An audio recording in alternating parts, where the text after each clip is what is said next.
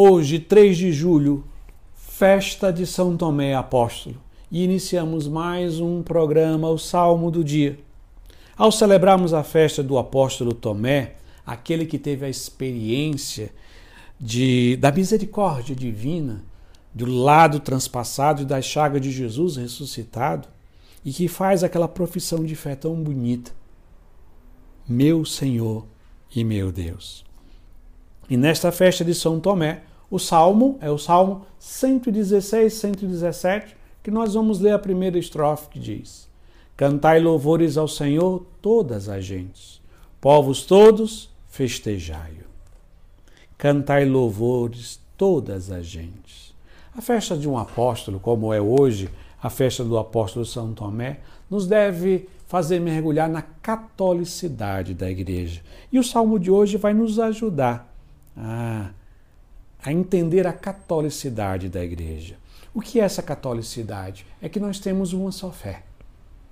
A fé no Deus único, no Deus uno e trino. A fé católica, como nós rezamos no credo no domingo, na celebração eucarística. Mas essa fé católica, ela é uma fé que ela é vivida em várias culturas, raças, línguas, regiões totalmente diferentes.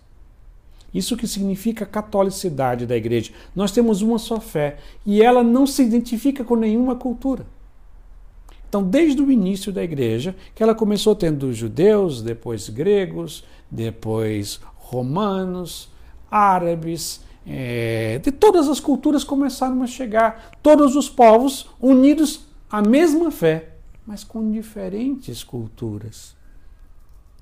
E essa compreensão é muito importante para levar ao segundo passo, que é o convite do salmista.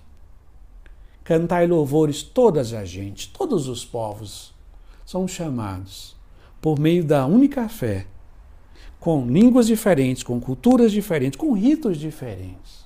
Celebrarem o nosso único Deus que se revelou na pessoa de nosso Senhor Jesus Cristo, que deixou a sua igreja para nos ensinar os caminhos da vida eterna. Então, que neste dia da festa do apóstolo Tomé, possamos renovar nossa fé e principalmente o nosso louvor a Deus, que nos uniu, povos com culturas, raças tão diferentes.